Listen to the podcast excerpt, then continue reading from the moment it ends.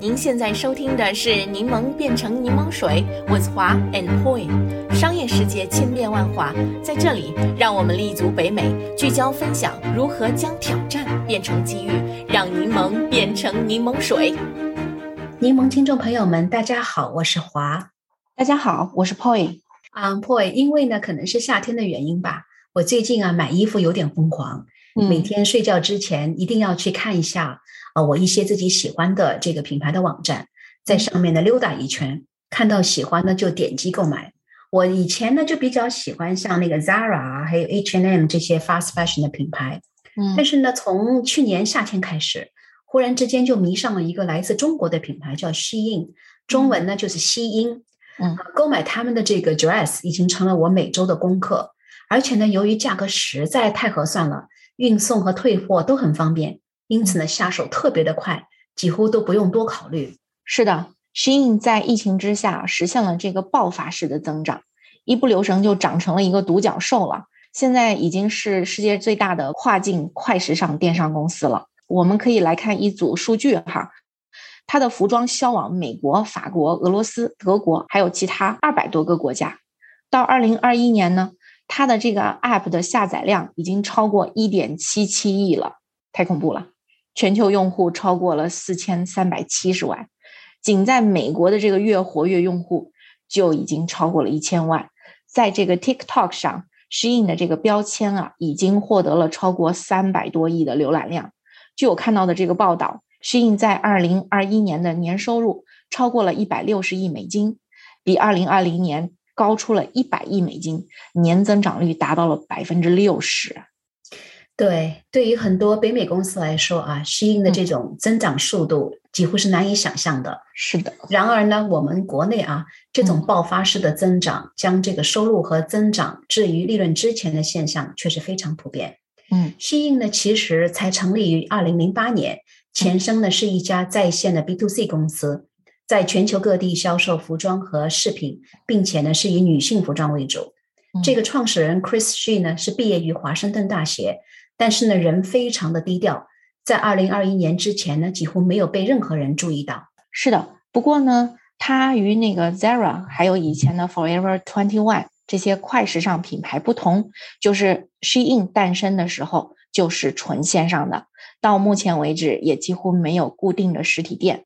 当然，他们最近有开始在马德里啊、墨尔本啊、拉斯维加斯、米兰这些城市开设了快闪店，不过这都是九牛一毛了。可以肯定的是，它的快速增长完全是依靠线上完成的，而且它可以算是电商二点零时代，因为就像它的这个快闪店一样，也不是一般的服装店，是与它那种时尚、年轻、快速、多变的品牌 DNA 相辅相成的。它的定位呢是 social friendly spot，客户可以在购物的同时拍摄他们的 Instagram 的照片，在世界各地。Shein pop up store 开业的时候，总是吸引了好多的年轻人，他们都渴望来一睹这个来自中国的 fast fashion 品牌的风貌。啊，我前段时间看网上也有在说，Shein 在多伦多也开了 pop up store，而且还引来了不小的轰动。对，我也最近看到了好多这个 post 啊。我在想，其实我记得以前在加拿大，我是经常看淘宝上的服装。当时呢，就在想，要是在北美也有这么一个服装聚宝盆的话，我会多么的开心，对吧？嗯。后来呢，去年当我第一次发现虚印的时候，它的出现真的让我开心的不得了。虚印的这种商业模式真的是融入了强大的中国基因，他们用这种实时时尚 （real time fashion） 的这种销售方式，将中国电子商务中行之有效的做法应用到了西方消费者群体中。并且呢，用这种短平快的方式取得了巨大的成功。根据这个 Google 的这个数据分析啊，美国网民搜寻这个 Shein 的次数是 Zara 和 H&M 等品牌的三倍，这真是厉害了。不得不说，中国互联网公司的这种灵活、快速迭代、这个运营创新能力，这些真的是超级超级强。哎，华姐，那您觉得 Shein 的销售策略与西方快时尚品牌有什么不同呢？啊，我想首先啊，就是吸引有一个非常明确的品牌宗旨和使命，就是让世界上所有不同类型的这个消费者，不管他们的这个经济状况如何，都有能力能够享受这个时尚的快乐。我们都知道，这个 online retail 市场真的是瞬息万变的，必须不断的更新策略，才能击败竞争对手。为了履行这个使命，我觉得 Shein 在这个营销方面的确下了非常非常大的功夫，而且呢，把我们中国人特别擅长的这种短平快的作风玩的可以说是淋漓尽致啊，老外怎么都赶不上。嗯，Shein 推出产品的速度和频率真的是前所未有的，无人可敌。像二零二零年，Shein 全年推出十五万件新品种，平均每月新品超过一万件。Shein 短短一到两个月内的这个数量。就可以赶上这个 Zara 的全年度新产品的数量，而且他们的速度还在不断加快。比如今年开始啊，仅这个 Shein 的女装品种每天就有两千个新产品上市。哇塞，太恐怖了！一个公司两千个新品每天，真的是惊掉下巴了。而且这种上新速度啊，真的除了中国，我觉得世界上应该没有哪个国家能够做到了。它一定是要求很高很高的供应链的配套体系的。是的，除了这个产品的速度之外啊，那种快速交货也是他们的制胜法宝。像我每次 order 适应的产品，平均交货时间大概是六到八天。如果你选择这个 express 的话呢，可以在两到四天之内收到货物，而且呢，退货也是非常非常的方便。嗯，除了我们刚才说的那些惊人的速度之外啊，另外就是价格了。如果你去 Zara 的网站，一条小裙子可能是三十多美元。而你去虚印的话，网站上一条类似的裙子，价格就可能只有 Zara 的一半了。是啊，不是有句话说的好吗？所有的这个选择困难症，都是因为兜里的钱不够。上虚印的话，就是完美解决了这个痛点，不用纠结，看上了就痛快买。在 Zara 那里省下的一半钱，在虚印上可以再买两件。说的非常对。第三呢，就是虚印的这种衣服的款式、颜色和图案真的是非常多样化。就像我刚才提到的，我几乎每天晚上在睡觉之前都会去看一下虚印的网站，倒也真的不是想要买什么东西，更多的是想看看这个虚印今天又有什么新的这个图案和款式了。真的是不进百货店就可以在网上参观琳琅满目的新产品，你说哪个女孩子会不喜欢呢？对吧？对。然后呢，我觉得这个虚印啊非常清楚自己的这个 target 的顾客，他们的最大的消费者主要有两个，第一个呢就是 Gen Z 的这种消费者，而且大多是女性；第二个呢就是一到十五岁孩子的家长。嗯，因为呢 Gen Z 是这个虚印最重要的细分市场群体，因此呢他们的市场策略就是真的是紧紧围绕着如何为这一群人提供独特价值。嗯，例如啊，百分之五十五的这个 Gen Z 在购买时装时认为价格是最重要的因素。那么，虚应通过网站、App 和社交媒体以及广泛的这种 influence 网络，就是不断强调对价格的敏感度。嗯，和其他几代人相比呢，Gen Z 也更加依赖社交媒体和定向移动广告来发现他们喜欢的这种时尚品牌。在虚应的社交媒体上，百分之二十七点六的追随者。年龄是在十八岁到二十四岁，百分之二十九点二的在二十五到三十四岁之间。嗯，确实，听您这么一分析，就明白适应的商业逻辑了。我们可以简单拿这个四 P 或者是四 C 理论套一下啊，这也就是我们常说的 Product、Price、Promotion 和 Place 这个理论来套一下，对着他的目标客户梳理一下，就会发现他的打法都是非常有章法的。没错。他们对消费者的这个洞察真的是非常的精确，所以打起仗来就会特别的有目标。啊，虚印呢就是特别理解 Gen Z 消费者喜欢自我表达的那种心理。啊，你在这个虚印的网站上，经常可以看到来自世界的这种顾客们非常开心的分享自己打开衣服试穿的那个过程，以及他们是如何找到这些廉价商品的。嗯，我很惊讶的就是，几乎每一件衣服的下面都有顾客自拍的照片和 review。那这种鼓励顾客表达购物体验的做法，也就大大增加了 shopping 的那种乐趣。嗯，第五呢，就是我们说啊啊，TikTok 对它的影响力，也许呢是同是来自这个中国的品牌，有着这种相连的这种血缘关系吧。虚印呢，现在是 TikTok 上的第一品牌。在 TikTok 上呢，你可以看到源源不断的这种优惠券啊，还有折扣代码啊，鼓励驱动消费者购买虚音。同时呢，Shein 在 TikTok 上也培养了一大批时尚博主，他们在这个 Hashtag Shein 的这种标签下，用各种方式鼓励大家购买。很多 influencer 呢也特别喜欢和 Shein 一起工作，因为呢每个视频的利润都是 fixed rate，而且呢没有所谓的这种 brand exclusivity 合同的限制，这也为双方创造了一种轻松方便的合作关系。嗯，这就是我们常常说的共赢 win-win 了，照顾到多方的这个利益。就可以发挥出意想不到的团队力量。对，像那个 Shein 也是特别巧妙的 leverage micro influencer 的这个影响力。我们所说的这个 micro influencer 呢，是指大概是几百到几千个粉丝的那种博主。嗯，那 Shein 呢，基本上不用那些非常昂贵的大 influencer，而是呢鼓励这些 micro influencer 在他们的 Instagram、YouTube 和 TikTok 上发帖，以此呢每月获得免费产品。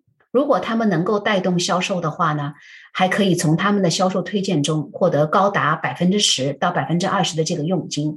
嗯，那这种使用 micro influencer 的销售策略呢，不但符合适应接地气的这种品牌 DNA 和价格，而且非常有效。根据 SimilarWeb 对 Shein.com 网站的这个流量来源统计，二零二二年一月份，百分之十的这个流量可以直接追踪到这些 influencer 的推荐。百分之四十五的这个流量来自于有机搜索，直接访问的流量比例超过百分之三十八，这也表明这个回头客的比率非常的高。是啊，他们这个做法真的很聪明哈，花大价钱去请那些与 Shein 品牌 Target 的客户相差十万八千里的这些大咖 influencer，不但费用很高，而且最主要的一点是一点都不真实。你想想看，哪个名人真的会去穿 Shein？对呀。当然呢，这个 Shein 也有天时地利人和，对吧？它在去年的这种奇迹般的跃起和那个 COVID 是有很大关系的。二零二零年 COVID 开始以后呢，大多数美国时尚品牌的销售额平均下降了百分之二十，而 Shein 这个中国时尚品牌却飙升三倍营业额。那在 Lockdown 期间呢，很多虚应的这种目标客户就没有地方可以去了，于是呢就开始花很多时间在网上搜寻、浏览和购物。虚应呢就抓住了这个非常好的机会，让许多消费者看到并且接纳了它，从而呢就导致了虚应这种戏剧性的崛起。嗯，华姐，您说的很对。除了您上面所说的，我还想分享一个非常有趣的现象，就是虚印与亚马逊之间的这个 PK。北美的这个 Gen Z 消费者似乎更喜欢 Shein。我我想亚马逊应该是教会了北美的这个消费者如何在线购物。并且呢，通过搜索优化的数据引导培养他们的购物习惯，因此在向北美市场扩张的时候，Shein 也利用了这一策略，运用亚马逊的游戏规则和亚马逊竞争。根据对美国青少年的调查，Shein 已经成为美国最受欢迎的网上服装店了。那到了二零二二年，Shein 的月下载量一直都超过了亚马逊。当然，这个数据比较起来不算太有指导性意义哈，因为毕竟这两个 app 的市场成熟度和定位还是有很大的不同。那因为亚马逊已经是相当普及了嘛，所以增量可能会小一些，也是正常的。更重要的一点呢，是亚马逊上是可以购买各种不同产品的，而对于那些只喜欢衣服的客户来讲，Shein 肯定是要比亚马逊精彩多了。当然，尽管是竞争对手，Shein 也是很聪明的。它是不会轻易丢掉亚马逊这个巨大的销售渠道宝地的，所以 Shein 在亚马逊上仍然是有自己的商店的。这样做显然对两个平台都是很有利的。对了，华姐，那 Shein 在全球的这个销售成绩如此的耀眼，您觉得对于一个中国公司来说，可以从 Shein 的征服全球的故事里面学到些什么呢？对，我觉得 Shein 真的是一个非常了不起的公司。嗯，首先呢，我觉得 Shein 作为一家在世界范围内广受欢迎的这种中国品牌，证明了我们中国人完全有能力建立独特有价值的这种 global 品牌。嗯，同时呢，Shein 的这种全球战略的扩张，也为更多的中国企业走向世界提供了榜样，走出一条适合自己在海外的扩张营销途径。嗯，Shein 呢，在去年受到大众注目之前，几乎没有一个人知道它是一个来自中国的品牌。由于呢，西方消费者啊，因为历史和政治的原因，对许多来自中国品牌的这种 first impression 通常不是很好。嗯，因此呢，虚印从一开始就有意识的避免自己是中国品牌的宣传，而是让这种琳琅满目的廉价产品吸引首批顾客，并且呢是一传十，十传百。等到西方媒体忽然注意到这个神秘品牌的时候，他们早就在全球有了巨大的粉丝。那至于这个品牌是来自哪个国家，已经根本不成问题了，是吧？嗯，对。第二点呢，就是中国的这种互联网营销远比西方国家灵活、机制、有效。因此呢，薛印把在中国已经玩的非常滚瓜烂熟的这种营销手法带到了海外市场。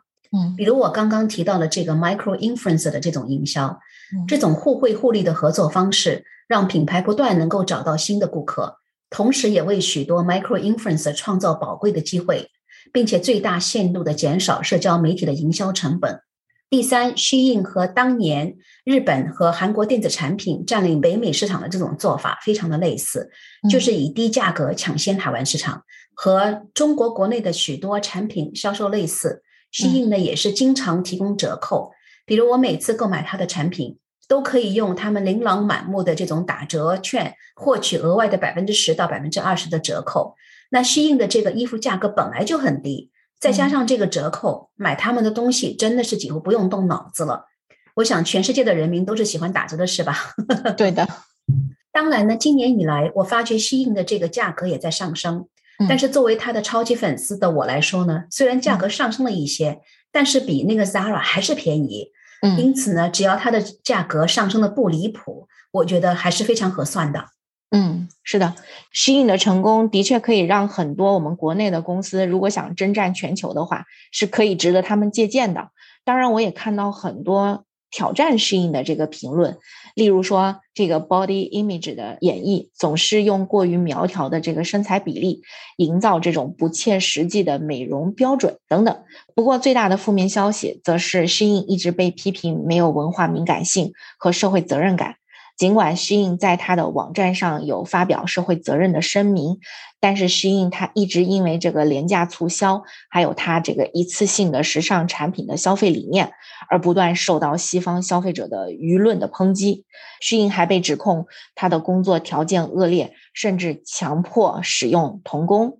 在二零二一年的九月，Shein 发布了一份关于员工和童工的透明度声明，并开始实施衣服的回收计划。但是呢，公司至今没有发布过任何具体的指标和报告。是的，据说西印呢最近正在准备上市啊，这些负面的新闻与品牌的 image 也将对它未来上市会产生一些不利的影响。嗯，最后呢，我想简单的概括一下我们今天分享的内容要点。嗯，第一呢，就是西印的这个成功的一部分原因是在以西方以中国的价格销售产品。并且大胆把中国网络营销的方式推广到西方市场。嗯，第二点呢，就是价格，价格，价格。适应的这个成功表明，Gen Z 的消费者更注重价格和性价比，而不是质量和品牌。适应虽然被批评不重视企业社会责任，但是依然在全球大卖。原因呢，就是它的目标受众群消费决定主要是由价格而驱动的。嗯，第三点呢，我想说一下这个国家品牌的利用。可以借力的时候呢，国家品牌就要好好的去利用，比如像中国的丝绸啊、茶叶等。但是有时候因为政治、文化那些复杂的因素，不强调品牌产地，其实也是一种非常聪明的做法。嗯，适应在这方面呢做得非常巧妙，特别呢是在早期避免了很多不必要的障碍。嗯，第四个呢，我想就是说啊，分享一下，就曾经我以前在 CEO 工厂里面有分享过，由哈佛大学教授提出的那个 Tracy Model。那这个 model 呢，是一个非常简单的公式，强调公司要战胜竞争对手的话，需要在 Product Innovation、Customer Intimacy 或者是 Operation Excellence 这个三点里边选择一个 focus，并且把它做到极致。世界上几乎很少有品牌可以把这三点都做成 world class 的，而 Shein 便是其中非常罕见的代表之一。Shein 呢，在 Prada 的这个品种和数量上，绝对的超过其他所有的线上线下零售商。Shein 在全球的这种 supply chain，在同行里面基本是无人可敌。虚印呢，也把中国非常流行的网络营销方式带到海外，用轻松、灵活、机智的这种营销方式和顾客建立亲密关系，让你时时刻刻想着回来。那我觉得虚印的这个成功的确不是偶然的奇迹，而是各个方面都力争做到世界第一。正因为如此，我自己认为，在今后一段时间里，几乎很难有竞争对手能够超过这个来自中国的线上时尚品牌。是的，作为华人，我们也的确非常的骄傲，所以也更希望它能走得好，走得稳。另外，我觉得还有一些品牌的思路值得他借鉴一下哈，因为他现在的目标定位是在走量和款式嘛，对吧？牺牲了一些品质，这是可以理解的。但是这批客户消费过一段时间后，也许会出现疲惫感。比如说我吧，可能图个新鲜，买上几件，但是不会愿意买太多这样穿几次就扔的衣服。所以建议，当它有足够大的流量之后，可以再适当的建一些品质、款式都不错、价位稍高一些的产品频道。我相信国内的这个服装供应商们一定有大把这样的可以供适应选品的，孵化出一个这种物美价优的子品牌，这样会对它的主品牌有加持作用，可能客户也会留得更持久一些。毕竟一个品牌一直红，比它红一时要好。对不对？好了，今天的节目就到这里了。在结束今天这一期的节目之前呢，我们也想询问一下我们的听众朋友们，你们对今天的话题有何感想呢？欢迎大家去我们的网站 turnlemonintolemonade 点 com，点击我们今天这一集的 link。如果您想加入我们在多伦多的柠檬群的话，请与我们联系，我们的微信号是 realstone，我们的网站也有其他的联系方式。谢谢大家的收听，我们下期节目再见，再见。感谢收听我们这一期的内容，欢迎订阅我们的 Podcast 频道，搜索“柠檬变成柠檬水”。我们期待与你一起热爱学习、热爱思考、热爱品牌、热爱挑战。